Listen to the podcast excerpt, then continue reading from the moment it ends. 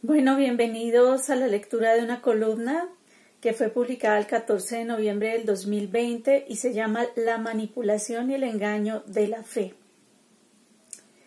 Existe un gran número de personas que pertenecen a movimientos religiosos y la Biblia está siendo usada de forma cada vez más frecuente como medio para atraer a diferentes adeptos en el campo político, para mover masas electorales y también para engañar de forma despreciable. Ahora se les cita de forma muy frecuente en actos públicos y se sustentan en ella para tratar de ganar credibilidad.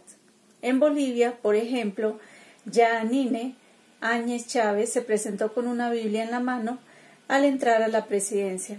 No obstante, sus actos no eran nada espirituales en razón a que causó la persecución de indígenas y la quema de las casas de sus opositores, lo cual fue la razón del llamado de atención de la Comisión Interamericana de Derechos Humanos por el incremento en el número de muertos en su país. Donald Trump también sostuvo en su mano una Biblia camino a la iglesia St. John's con, una barrera de policías y militares que previamente habían desalojado a los manifestantes que protestaban por la muerte del afroamericano George Floyd.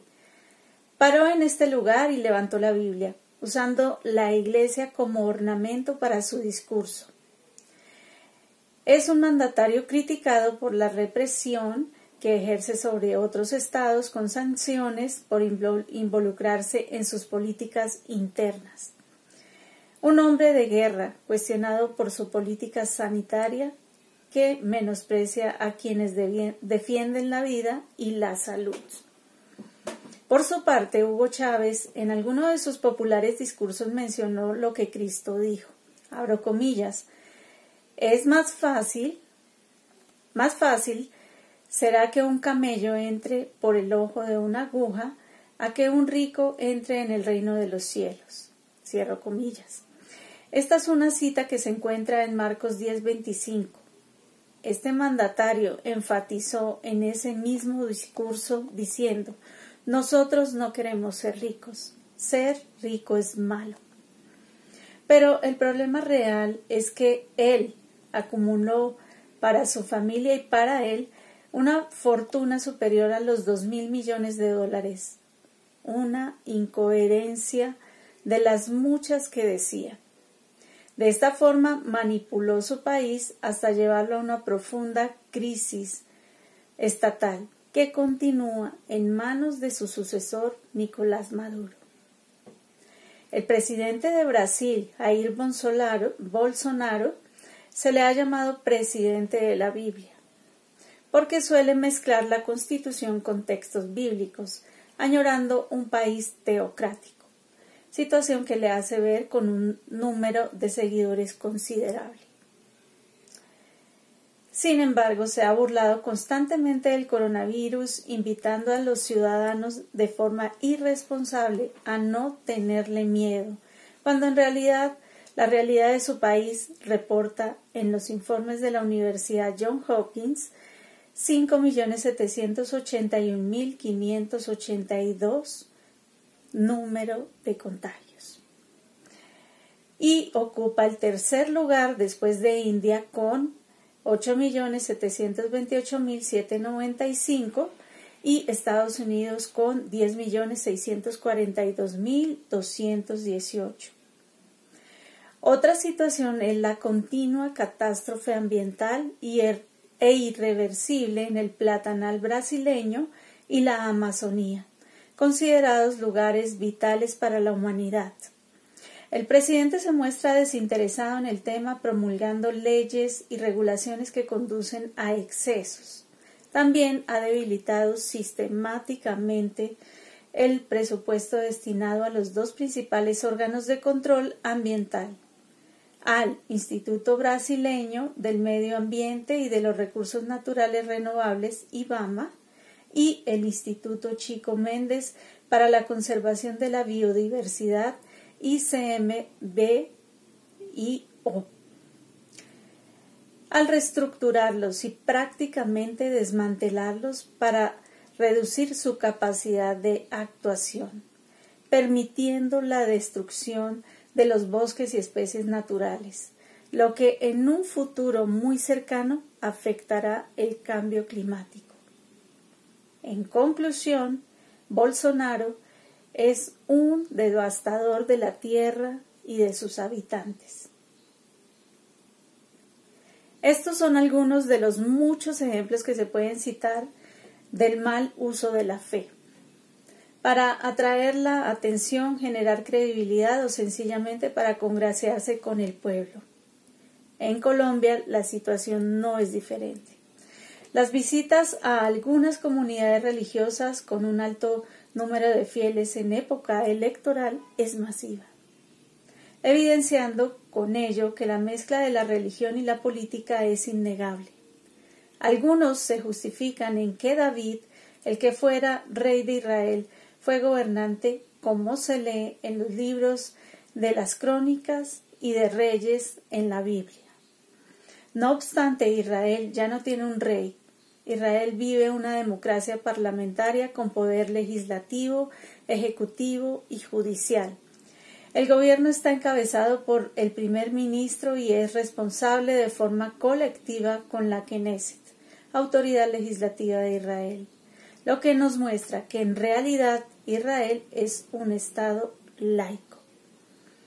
La frecuente necesidad del ser humano de acercarse a Dios mediante la práctica de la fe ha llevado a la proliferación de sitios de reunión y cultos creados que son permitidos constitucionalmente en Colombia. Sin embargo, esta puerta abierta ha provisto a algunos avivatos, encontrando en la fe el mejor negocio, aprovechando el desconocimiento de las personas de los textos de la Biblia y la incoherencia de sus líderes religiosos. En nuestro país se cree que la mayoría de las personas profesan el cristianismo como credo religioso que encierra la denominación católica y distintas corrientes cristianas o evangélicas. Expondré algunas prácticas equivocadas que se repiten y están siendo usadas para la satisfacción personal, política y religiosa. Reemplazo del vínculo familiar.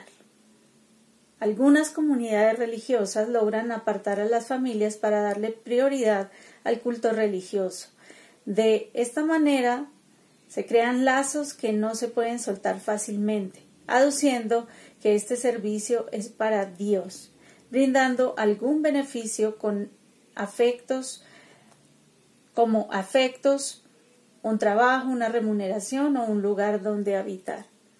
De esta forma las personas sienten que tienen una deuda con su protector, pero esto es usado comúnmente para cualquier tipo de abuso y sacar provecho de quienes tienen la necesidad.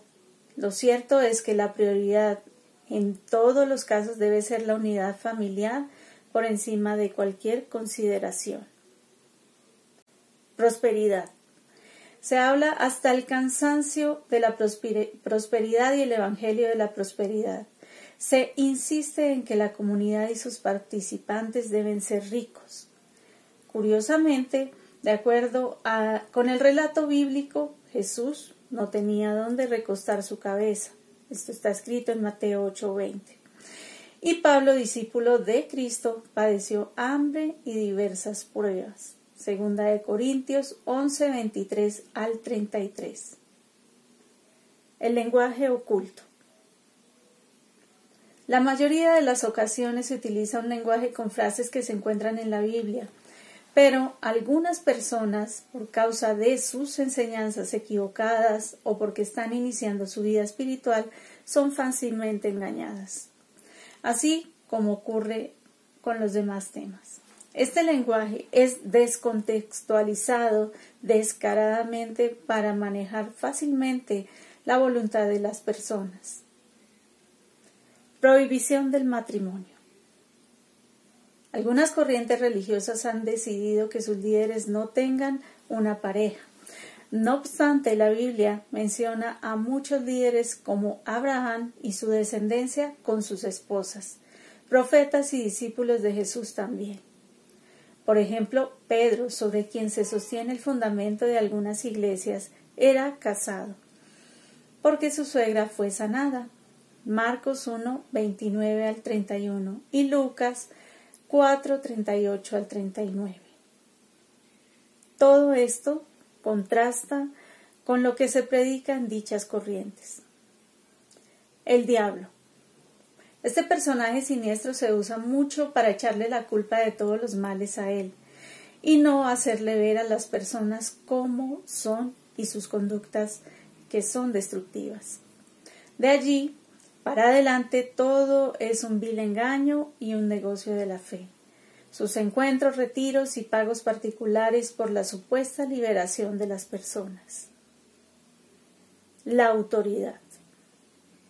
El líder religioso es la suprema autoridad y quien no obedece sufre las consecuencias, en razón a que demonizan a quienes no se sujetan a él. Esto es manipulación al grado extremo. El diezmo. Entendido como la décima parte del dinero que una persona produzca de su trabajo, ha sido utilizado como caballito de batalla estafa y de sangre de los fieles de la comunidad, pues se pide insistentemente para sostener a sus fieles, a sus líderes, perdón.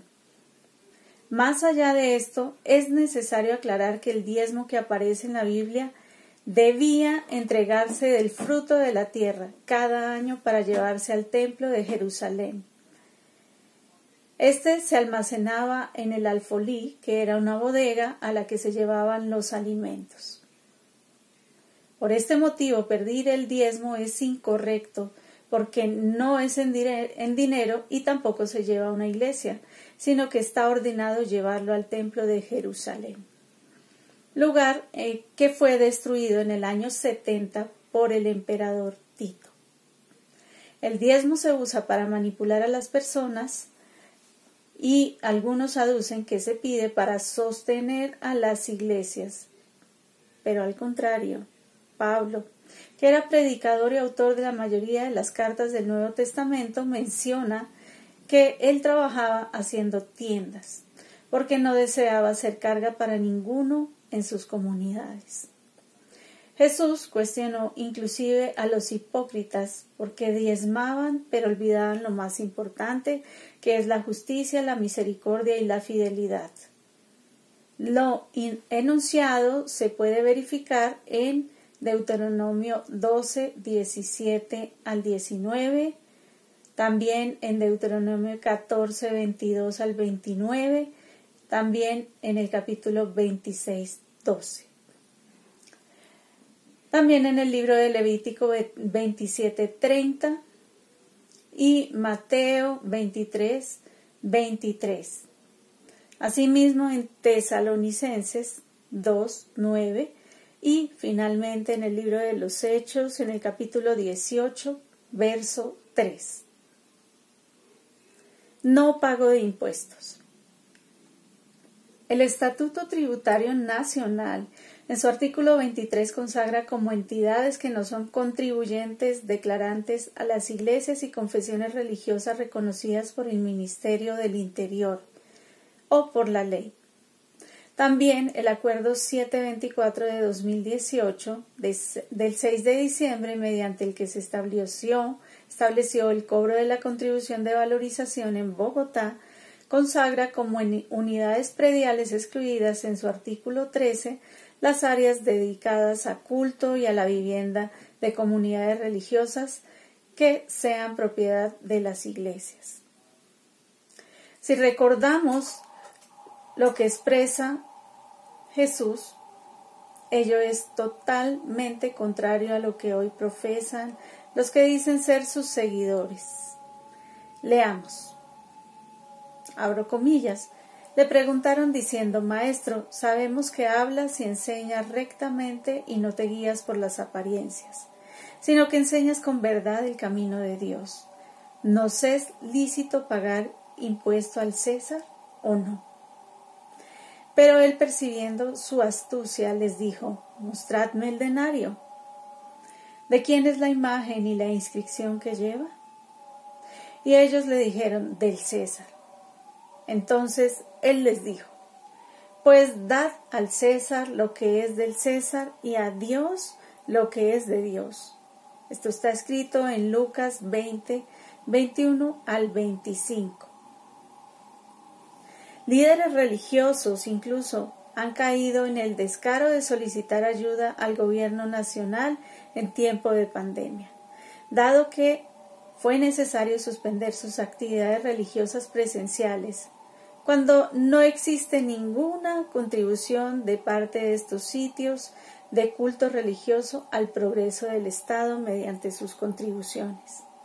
A pesar de ocupar grandes espacios y terrenos ostentosos, Tampoco se observa que realicen ofrendas significativas a los pobres y a los más necesitados, como enseña Santiago 1.27. La religión pura y sin mancha delante de Dios, nuestro Padre, es esta. Atender a los huérfanos y a las viudas en sus aflicciones y conservarse limpio de la corrupción del mundo. En conclusión, lo que se ve es un cúmulo de personas que se benefician de forma directa y quieren consolidarse como guías espirituales, estafando a sus fieles, haciéndoles perder la dependencia de Dios, para llevarlos a depender de sus iglesias, así también para manipular y postular a sus políticos que le cuidarán más adelante para sostener sus ostentosos lugares apartados de lo que verdaderamente Dios ordenó. Idolatría